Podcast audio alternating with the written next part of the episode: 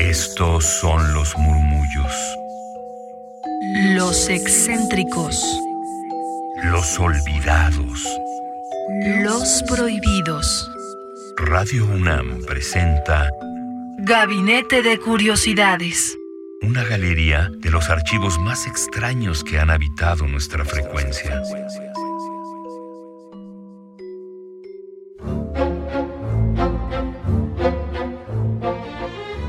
Muy buenas tardes, estamos en Gabinete de Curiosidades. Somos coleccionistas de sonidos y está con ustedes Luis Iglesias y Frida Rebontulet, su servidora. En esta ocasión tenemos un audio que es un radio documental de Radio Ambulante, una estación por internet que se dedica, bueno, es de América Latina, pero se dedica a el trabajo periodístico de jóvenes en el mundo que desean hacer documentales de historias interesantes y que nos dejen una reflexión a todos los que lo escuchamos. A ver, a ver, nos estamos ya separando un poco del radiocuento, el radioteatro, y nos estamos metiendo a una parte bien interesante que es el documental sonoro. ¿Qué es lo que pasa en este documental? ¿Qué es lo que vamos a escuchar, Frida? Se llama La importancia de llamarse Ernesto. Esta es la historia de un joven que creció en Chihuahua, aquí en México, y que en sus primeros años sus padres le dijeron, ¿sabes qué? Te amamos, te queremos mucho, pero te tenemos que decir por tu salud y desarrollo también perso- de persona que eres un hijo adoptado. ¿Ok? Entonces, tu mamá te quiere conocer, pero no solamente eso, tus papás son unos guerrilleros que lucharon por la liberación de Puerto Rico de Estados Unidos y te quieren conocer, bueno, tu mamá tiene interés en conocerte, ella está en la cárcel en Estados Unidos. Así que escuchemos qué le depara a Ernesto Gómez, que así es como se llama en México. Escuchemos este fragmento de la importancia de llamarse Ernesto. Ernesto tuvo la típica infancia feliz de un niño mexicano de la década de los 80. Creció en la ciudad de Chihuahua, al norte del país. Jugaba béisbol. Se escapaba de la escuela con sus hermanos, normal. Hasta que un día, cuando Ernesto tenía 10 años, sus papás lo llevaron al consultorio de un psiquiatra que era amigo de la familia. Como lo recuerdo, era un, como un segundo piso, una oficina oscura. Nos sentamos los tres en un sillón largo. Y el psiquiatra le empezó a hacer preguntas a Ernesto, preguntas hasta aburridas. ¿Cómo está todo? ¿Cómo va la escuela? ¿Cómo va el béisbol? Ernesto no sabía por qué estaba allí, hasta que el psiquiatra miró a sus padres y les dijo, Y bueno, pues a lo que vinimos. Pues hay que decirle a Ernesto por qué está aquí, ¿no? entonces, Alma y Gavino le dijeron la verdad. Que había hijos de vientre y hijos de corazón, Pero que se querían igual. Y pues que yo era un hijo de, de corazón, ¿no? que él tenía otro papá y otra mamá. El recuerdo que tengo de, de ese momento es como en cámara lenta, ¿no? Es como ir en el... Íbamos en el carro, mis papás iban al frente, yo iba sentado atrás en el, en el medio. Y de manera sincronizada, ¿no? Mis papás voltean al mismo tiempo a verme. Y ahí yo supe, ¿no? Que dije, hijo, eso, aquí viene algo, ¿no? Y le dijimos, bueno, este, no nos has preguntado nada. no quieres saber nada, no quieres saber quiénes son tus papás. Y me acuerdo, o sea, mis sentimientos, no, no quiero saber ni me importa, ¿no? Pero Ernesto no dijo que no. Se quedó callado. Y Alma y Gavino le hablaron de un hombre que había vivido con la familia unos años atrás. Ernesto se acordaba de este hombre y lo recordaba como Mone. Mira, yo de niño, hubo un momento que vivió este muchacho que se llama Mone, que no tenía manos, que eso lo tengo muy clarito, que tenía, y que tenía el rostro medio desfigurado, y que jugaba conmigo a los bomberos en el patio. Cuando Ernesto cumplió cuatro años, este hombre sin manos y con la cara llena de cicatrices desapareció de su vida. Y ahora Alma y Gavino le estaban diciendo que Mone era su papá. Y me acuerdo que los dos se quedaron muy serios y que me dijeron, bueno, esto, este, esto no lo puede saber nadie. Mon era un guerrillero que luchaba por, por la independencia de Puerto Rico y, y lo estaban buscando los gringos para meterlo a la cárcel y estuvo en- viviendo con nosotros un tiempo escondido. Y ya se fue. Ernesto había escuchado de Puerto Rico antes, pero si le hubieran puesto un mapa enfrente, no hubiera podido encontrarlo. Yo lo que sabía de Puerto Rico, yo creo que era muy, muy poco, que era una colonia de Estados Unidos y, que había un movimiento por liberarlo, ¿no?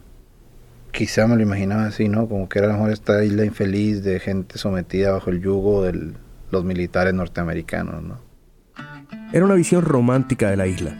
En esa época, Puerto Rico ya llevaba más de nueve décadas siendo un territorio de los Estados Unidos, y durante todo ese tiempo distintos grupos habían tratado de liberar a la isla a través de la lucha armada. El padre biológico de Ernesto había sido parte de uno de estos grupos, y su mamá biológica también.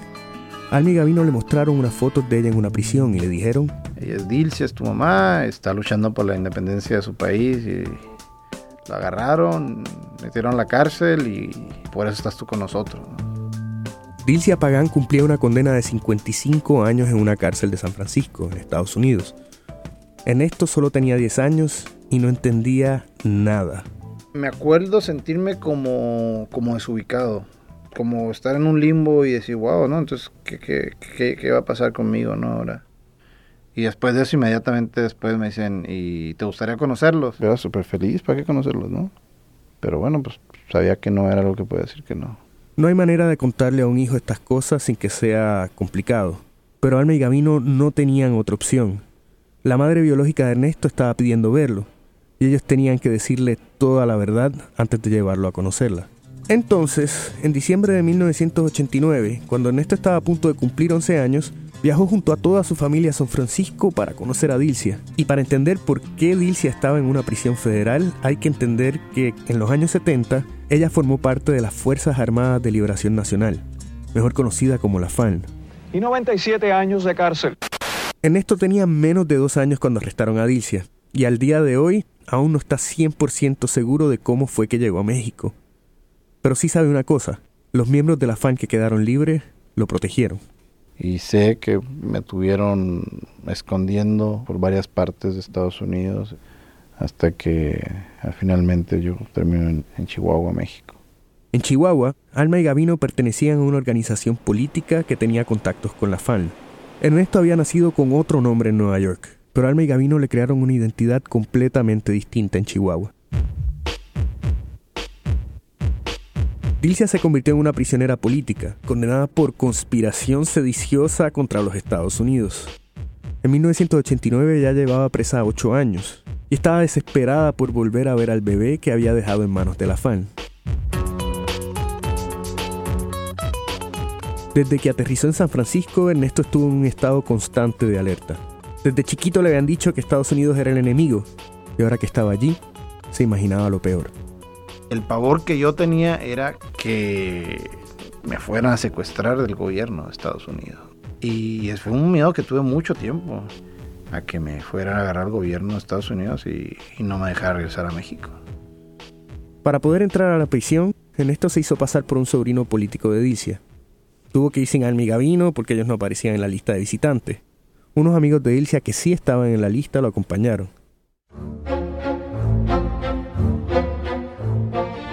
Es muy fuerte lo que acabamos de escuchar. Sin duda la importancia de llamarse Ernesto tiene un juego, eh, todos recordamos la obra de Oscar Wilde, la importancia de llamarse Ernesto, que en inglés sería The Importance of Being Earnest, la importancia de ser honesto, tendría que ser una suerte de traducción. Y, y en el documental se refleja eso, el despertar iniciático de un personaje que está averiguando todo de sí mismo y dándose cuenta de que la vida no es como pensaba, ¿no?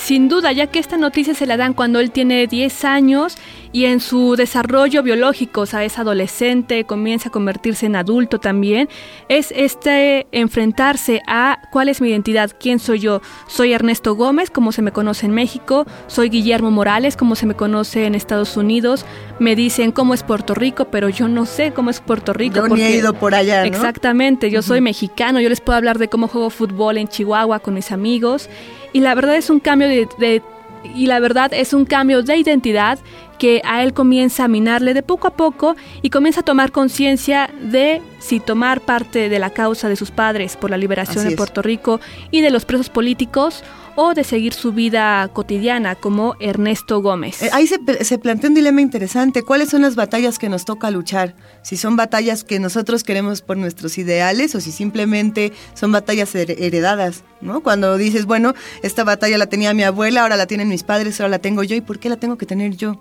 Si, si yo no creo en eso, o si sí creo en eso, ¿por qué no escuchamos otro fragmento para ver qué es lo que ocurre? Esto es la importancia de llamarse Ernesto de Radio Ambulante.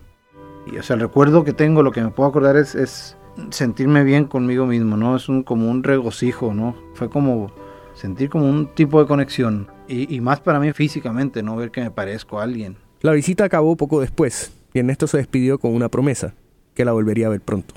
La primer mañana que me levantó me dijo Guillermo, Guillermo, y yo, y algo que me estuve llamando y que, y que fue, que me dijo Guillermo, y, dijo Ernesto, y, y ahí reaccioné. Ah, ¿por qué no haces caso? Y tú eres Guillermo. Por primera vez Ernesto se da cuenta de que tenía dos nombres totalmente distintos. Y cada nombre tenía su propio pasado y su propia historia. Y él, en ese momento, no quería ser Guillermo. En teoría, en los papeles ahí, pero yo nunca fui Guillermo. ¿no? Pero ese fue así como mi, mi primer choque, la cuestión de la identidad, ¿no? Pues vas madurando, ¿no? Y, y bueno, pero pues, tú, tú, decidiste meterte en esto, pues porque es lo que tú quisiste hacer, no pensaste en mí. Lo que sentía era resentimiento contra Dilcia y contra el movimiento. Lo habían involucrado para que contara su relato de hijo abandonado, pero nadie quería saber de su infancia feliz en Chihuahua. Ernesto se dio cuenta de lo que estaba sintiendo en el lugar menos esperado. Lo habían invitado a hablar en la Casa Blanca y llegó acompañado de otros cuatro hijos de presos políticos puertorriqueños. Y que, o sea, lo que ellos pasaron al perder a sus padres, a ser víctimas de bullying en la escuela, a que los escupieran, a que los apedraran, a que tenerlos que cambiar de barrio porque los acosaban. Ahí yo, yo no hablé, acuerdo, cuando tocó, me tocó el turno a mí hablar y yo dije que no quería hablar. Por primera vez veía claramente las consecuencias de todo lo que había hecho la generación de los miembros de la FAN, sobre todo con la generación que vino después. Para mí fue un momento de decir, Ay, o sea, esto no es tan bonito, ah, la revolución, ¿no? Y vamos, hay unas víctimas y las víctimas más, más afectadas son los hijos de todos ellos, ¿no? Y, y ahí yo empecé a cambiar un poco. A partir de ese momento, Ernesto se distanció del movimiento y empezó a viajar más frecuentemente a Chihuahua para estar cerca de su familia mexicana. En momentos oscuros ahí es la, siempre es la luz, es el nido. Siempre como que de ahí sale, no es la base de, de quién soy.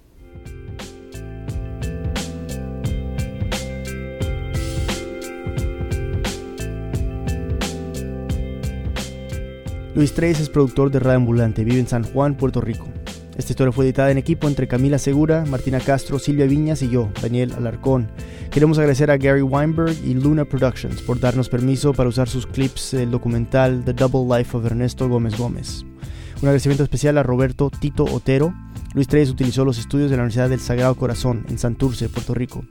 El resto del equipo de Reambulante es Claire Mullen, Diana Buendía, David Pastor, Constanza Gallardo, Claudia Garibaldi, Dennis Maxwell, Clara González Sueiro, Vanessa Baerga y Alejandra Quintero Nonsoque. Carolina Guerrero es la directora ejecutiva. Reambulante cuenta las historias de América Latina. Para escuchar más, visita nuestra página web reambulante.org. Soy Daniel Alarcón. Gracias por escuchar.